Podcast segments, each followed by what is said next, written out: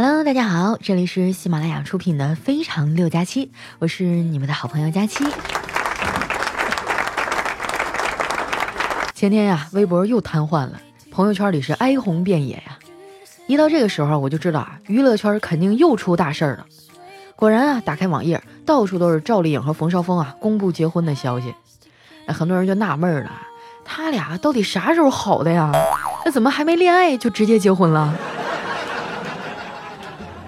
不过哈，从这件事上呢，我们可以总结出一道理：就算是明星啊，也没什么认识新朋友的途径，找对象啊，也只能靠工作。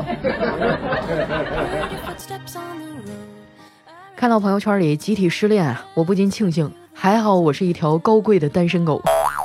虽然我没有男朋友啊，最起码我还有疼爱我的爸妈呀。昨天啊是重阳节，我下了班啊就直接去了商场，买了好多礼物啊，回家送给爸妈。我妈看见了啊，一边数落我浪费钱，一边啊又坐在沙发上笑嘻嘻的拆包装。这个口是心非的老太太啊，我估计一会儿啊，她还得拍个九宫格发个朋友圈。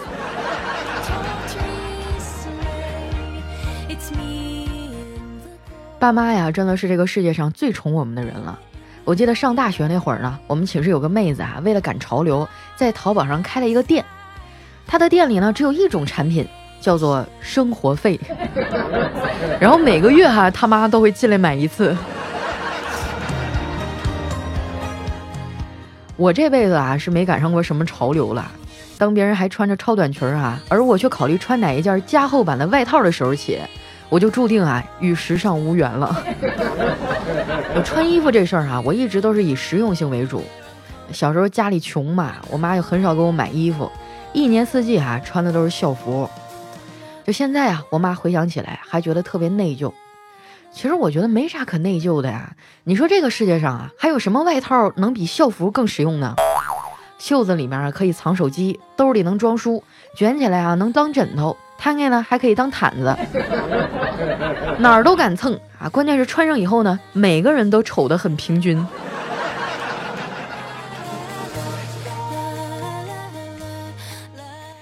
不过小的时候啊，多少还是会羡慕那些家庭条件好的同学，他们有零花钱，有好吃的，更重要的是他们能上那些啊我上不起的课外班儿。我就记得上小学的时候啊，我特别想学弹钢琴，但是学费太贵了，所以一直也没学成。这个念头啊，就在我的心里挥之不去啊。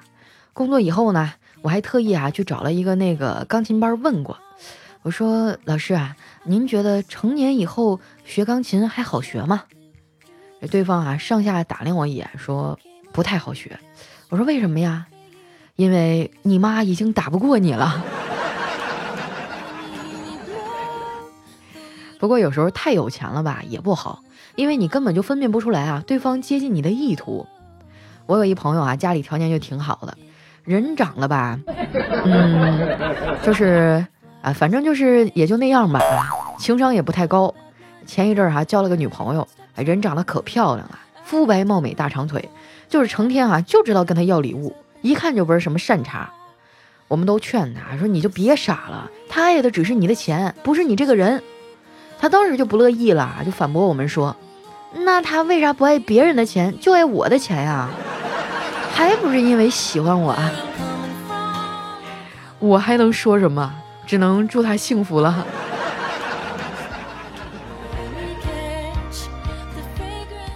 要我说啊，这一个人喜不喜欢你呢，是从细节上能看得出来的。喜欢你的人啊，会跟你说我去洗澡了。说完以后呢，他还会回来跟你说我洗完了。不喜欢你的人呢，说完我去洗澡以后啊，就像死在浴室里了一样。喜欢你的人哈，对你说我要去吃饭了，之后呢，还会说我吃完了。不喜欢你的人啊，说完我去吃饭以后啊，就像死在餐桌里一样。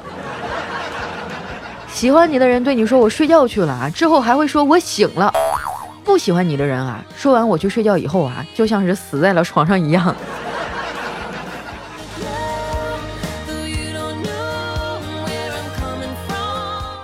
我一直觉得啊，感情这东西呢，都应该是双向的。我对你好啊，你对我也好，这样才能大家都好。我一向啊都遵循这个原则。如果有人半个小时哈才回复我消息啊，就算我第一时间看到。那我也要等半个小时才回他。像丸子和叨叨那样的感情啊，就不太平等。叨叨对丸子呢，那就是言听计从。前几天啊，丸子非要下厨给他做饭，还看着手机里的教学视频啊，做了四个菜。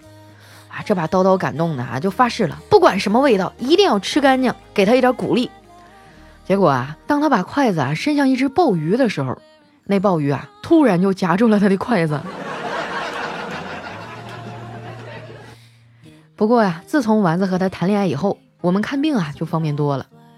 前两天啊，我走路的时候呢，不小心踩到一个钉子，啊，当时把我疼的啊眼泪都要下来了。最后呢，还是叨叨啊带我去医院打的破伤风疫苗。结果第二天啊，我路过的时候呢，又不小心踩到钉子上了。我怕感染啊，就舔着脸啊，又去找了叨叨。我说：“那个，我还用再打一次疫苗吗？”叨叨啊，瞅瞅我说：“不用了，有那闲钱啊，你还是去看看眼科吧。”我被他说的老脸一红啊，赶紧问他：“哎，嗯，你最近怎么样啊？工作还顺利吗？”没想到啊，他脸色一沉。顺利个毛线呀！我昨天给一病人看心电图，结果啊，就有人举报我上班炒股，莫名其妙的挨了顿骂，现在心口还堵得慌呢。我们正说着呢，门外传来了打电话的声音。哎，这叨叨听了说：“佳琪姐，没啥事儿，你就先回去吧。主任好像来了啊，我就不送你了。”我就好奇的问他：“你光听一句话就能判断出来是谁啊？”哎，叨叨说。我们医院啊是新成立的，都是些年轻医生，上了年纪的都是官儿。你可别小看这个维啊，他是判断中年男子的标准之一。接电话的时候啊，念二声维的是青年，念四声魏的都是中年人。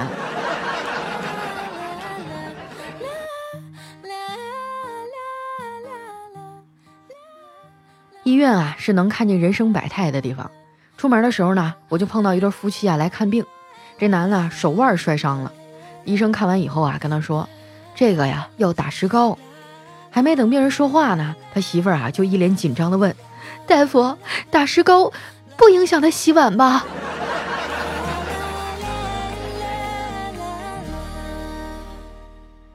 回到家啊，一进门呢就看见嫂子啊抱着我小侄子在那晃，我就好奇的问他：“我说嫂子啊，你干嘛呢？”嫂子说：“啊，没啥，我就是听人说这孩子呀，一晃就长大了。”我就笑了笑啊，说：“那孩子长大了就要离开你了。”嫂子说：“离开就离开吧，我还省点心。”又怎么啦？我嫂子说了：“哎，我又被老师传唤了。今天上课啊，老师问他最喜欢哪个诗人，他说是乾隆。那老师啊就问他为什么呀？”乾隆的诗写的很一般呀，你是不是最近电视剧看多了？然后你侄子说啊，不是呀，乾隆是个好人，他一生写了四万多首诗，却没有一首诗是需要背的。当时他们老师啊脸都黑了，强压着怒火啊跟他说，孩子啊，脑子是个好东西啊，你得……结果老师还没说完啊，这熊孩子就打断人家说。老师，我知道脑子是个好东西，所以我得省着点用啊。仔细想想啊，这逻辑也没啥毛病啊。我就把这熊孩子拽过来，问他：“小辉啊，快期中考试了，准备的怎么样啊？”他苦着脸啊说：“姑姑，你说一个星期自学完成四年级上半学期的数学实际吗？”我看了他一眼说：“等你上了大学就知道了。”任何学科啊，都可以在一周之内学完。提起大学啊，还真挺怀念的。不知道你们观察过没有啊？光看一个人的考后反应，就能基本判断出来他的成绩。那些说啊，我一点都没复习的，一般呢能考七十分；那些说啊，我昨天才开始复习的，能考八十分；那些说啊，真不好做的，一般呢都能上九十；那些说啊，最后一个差点没做出来的，九十多分没问题。而在旁边啊，啥也不说的，一脸笑容的，一般呢都能接近满分儿。而那些大大咧咧啊，说这次考试稳了的，很有可能啊就考五十九分。在这儿呢，我想跟大学生朋友们说啊，你们要是能把背偶像组合名字的专注和记忆力啊，花在背单词和看书上啊，没有什么考试啊是你过不了的。小侄子呀，看我半天没说话，突然问我：“姑姑，你上学的时候暗恋过老师吗？”我说：“暗恋，哼，我只是想过暗杀。”我说：“你可别学我啊，你得好好学习，将来做个有出息的大人。”我侄子听了啊，撇撇嘴说：“为啥非得有出息啊？你说人家烂泥躺得好好的，却偏要被人扶上墙。”朽木腐的好好的，却偏要被人雕成材；咸鱼躺的好好的，却偏要被人翻一翻；死猪死的好好的，却偏要被人用开水烫。我就想当个平凡人，有错吗？我被这孩子的这番话触动了。从小到大啊，我们听过最多的就是你要懂事，你要出人头地，你要早点结婚，你要有出息。可是我们很少听到有人对我们说：“你要快乐，你要高兴，你要每天都开心。”还有啊，小时候家长怕我们骄傲啊，采用的都是打压式教育。从小到大，我妈就是几乎不怎么夸我。所以啊，五分钟以内啊，我希望能够听到我们在座所有听众夸奖我的声音。五分钟哈，如果没有的话，我就锤死在座的各位。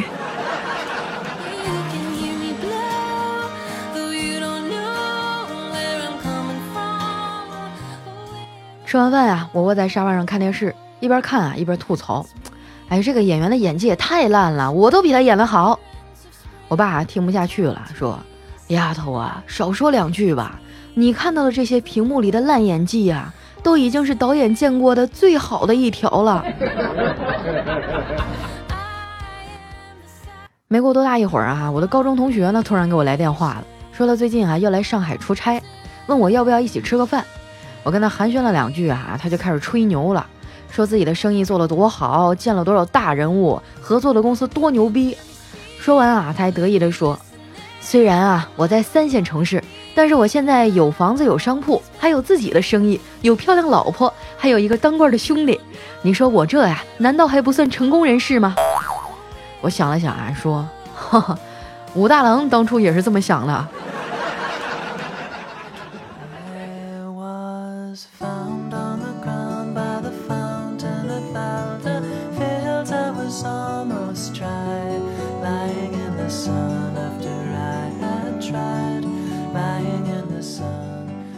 一段音乐，欢迎回来，这里是喜马拉雅出品的《非常六加七》。喜欢我的朋友呢，记得关注我的新浪微博和公众微信，搜索主播佳期，是佳期如梦的佳期啊，就可以第一时间收听到我的动态了。那接下来啊，分享一下我们上期的留言。首先这一位啊，叫你的妖精清风，他说听佳期的正确方式啊，就是先点赞，再评论，然后就打赏啊，多多少少不重要，心意到了就好。虽然啊，我从来都不打赏，但是啊，我帮佳期化缘。哎呀，你不提我打赏这个功能哈，我都快忘了。基本上每个月后台的收入将近三位数吧。下面的叫山水半狂人，他说佳琪啊，我碰到月老了，我就问他为啥还不把咱俩的红线牵过来？你猜他说啥？他说：“最近天冷了，天庭通货膨胀啊，没钱买衣服，就把咱俩的红线拿来织毛衣了。你说我该不该揍他？是吗？那咱俩的红线挺长啊。你问问他，剩下的线还够不够织一副套袖？”下面呢叫 L Bird，他说刚准备换上装备，戴上耳机，带着佳期运动去，忽然发现更新了。马上啊，搬着马扎坐下，看看离这么近啊，佳期能不能看到我的胸肌变大了没有？哎呀，这个我眼神不太好，看应该是判断不出来的，你得凑过来让我摸一摸。哎呀，说到健身哈，我们家对面现在新开了一家健身房，我那天路过的时候就随便问了一下，这家伙那个女的哈就加了我的微信了，现在成天跟我说话，姐来体验一下呀。姐，我们今天有什么活什么什么活动？我跟你说，真的是，我觉得他再跟我说两天话，我就要控制不住自己去办卡了。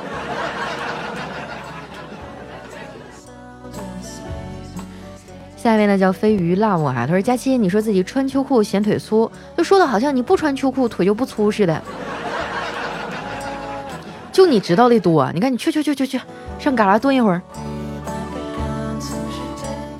下面呢叫黑黑黑板报啊，他说佳期，你不用等那么晚再录的，平常啊有那种你说的土狗叫声，我们真的听不到。哎呀，那是因为他叫的时候那一段都被我掐了，好吗？我现在这个录音环境真的挺差的啊，就是因为是临着街道嘛，下面有一排那个烧烤，然后一到下班的点儿，底下就特别热闹，来来往往的，还有小孩儿，还有狗。下面呢叫嘿，我还就不信了。他说：“佳期啊，你要陪我的小仙女，我是你六年多的听众了，而且我只听你。之前都是偶尔有时间听一下，最近我开车，都是看到你更新了就点开听。结果我媳妇儿怀孕了，你真的那么神吗？现在还不知道媳妇儿肚子里是不是龙凤胎呢？”哎，吓我一跳啊！这上来就跟我要小仙女儿，我还以为我又把你们对象搅黄了呢。怀孕了，这是好事儿啊，是不是？要是真能一枪击中，生个龙凤胎，那真的是烧高香了。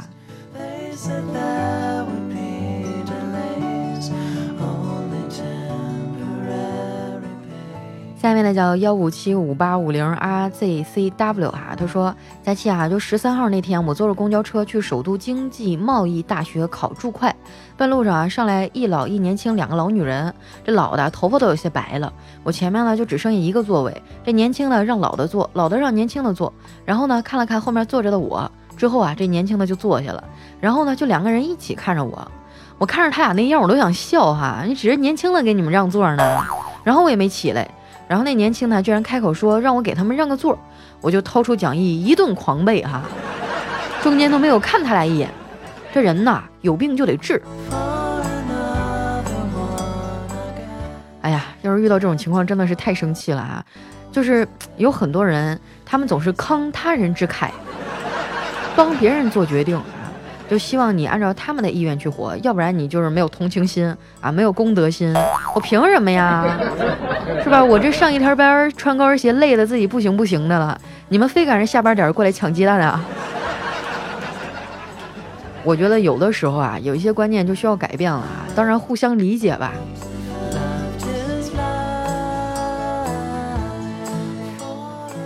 下一位呢，叫听佳期的懂懂懂啊。他说：“佳期，你是我刚实习的时候机缘巧合认识的一个网友推荐给我的。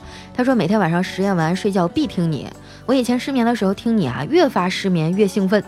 最近发现啊，做家务活的时候听你特别的带劲儿，是吧？就拖地的时候跟随着我们的节奏，动次打次，动次打次，然后就在自己家的地板上嗨了起来。”来看一下我们的下一位啊，叫婷哥大爷佳期。他说：“你可以爱错三五个人渣，但是你不能爱一个人渣三五次。走错路可能是运气不好，但是总往一个坑里跳啊，那就是智商不好啦。”我觉得这句话说的在理啊，送给所有现在苦恋当中挣扎的那些女孩们。下条呢，来自于你家闺女出生前啊，她说：“我看一女同学的朋友圈啊，都是同宿舍的仙女，心中感慨，就控制不住自己发了信息。我说你什么时候失踪啊？那女同学给我发个问号。我说这样我就可以去找你了。那女同学说你干嘛说的说的这样啊？我不理你了。然后就害羞。我说你要相信缘分。那同学说嗯。我说你要相信缘分啊，我会和你的闺蜜有一个美丽的邂逅。”所以你什么时候失踪啊？女同学说：“滚！”啊，这个剧情我给大家捋一捋啊，就是她在朋友圈里看到这个女同学的闺蜜长得特别好看，想借着女同学失踪之机跟她闺蜜建立联系，是不是？哎，我发现还是你会玩啊！下面呢叫佳期的胡新月，他说今天上学啊，老师问世界有七大洋，你们知道是哪几个吗？哎，小明想了想说：“我知道。”哎，老师说：“小明你说。”哎，小明说是：“喜羊羊、美羊羊、懒羊羊、暖羊羊、慢羊羊和软绵绵。”老师说：“滚出去！”不对呀，你刚刚说的是六个呀，你还差一个杨村长，你没说。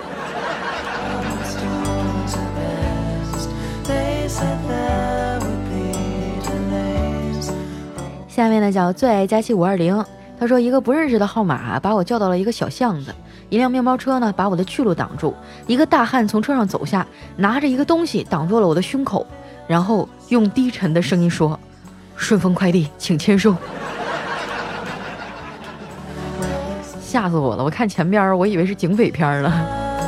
哎呀，说到这个快递啊，真的是，我也不知道怎么了，就是我每一次搬到一个新的地方啊。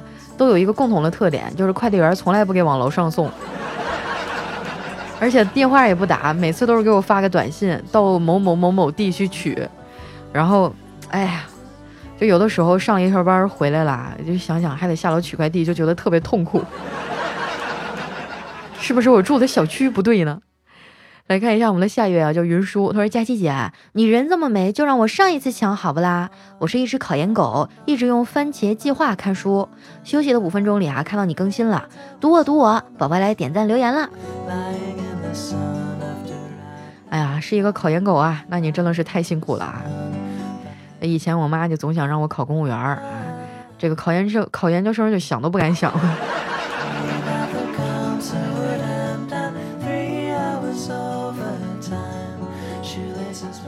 下一位呢叫小新，叫我小白白。他说今天等公交车的时候啊，小黑看着眼前的车来车往、疾驰而过的各种名车，内心有点失落又激动不已。大奔、宝马、路虎、法拉利，他就在心里暗暗发誓：我还年轻，我够努力，总有一天我会把所有的标志都记住。下一位呢叫特爱佳期。他说上高中的时候逃课啊，刚翻过围墙，边上呢是一银行，一辆运钞车啊，四个特警就拿着枪指着我们问干什么呢？当时就懵了啊，我们就弱弱的说逃课。那特警说滚回去。然后啊，我们就又翻墙进去，遇到校长呢，正在墙下面。校长问我们干什么呢？我们弱弱的回道找人。哎，校长啊大吼滚出去。那么问题来了哈，我想问问你，最后你到底是被外面的武警押走了呢，还是被校长拉去办公室了呢？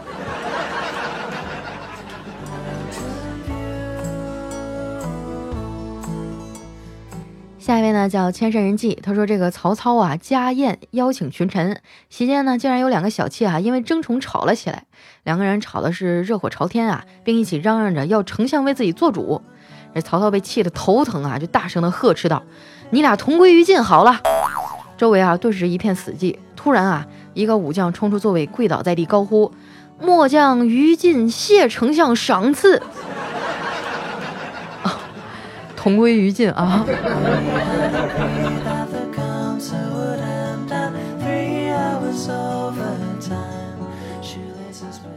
下面呢叫佳期家的穿山甲，他说这几年啊，我拥有着一个非常健康的生活方式，不抽烟，不喝酒，不泡吧，不和陌生女孩子搭讪，并且每天都是早上六点起床，晚上十点就寝，每天坚持锻炼身体。可是就在昨天，我的生活方式啊被完全打乱了，因为我出狱了。我记得以前啊，就有听过一段子啊，说是你们所要求的那种不抽烟、不喝酒、不泡吧、早睡早起的男人哈，都都在监狱里。真的有这么难吗？就生活很自律的那种男生真的很少吗？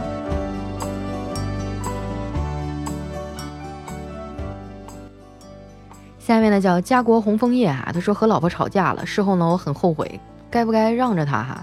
就，然后我就想哄他嘛，送一个项链哄哄他，但是我又不知道买多长，于是呢，晚上趁老婆熟睡的时候啊，偷偷的拿绳子在她脖子上量，谁知道就在那一刻，他醒了，是吧？这就是你被打骨折的原因吗？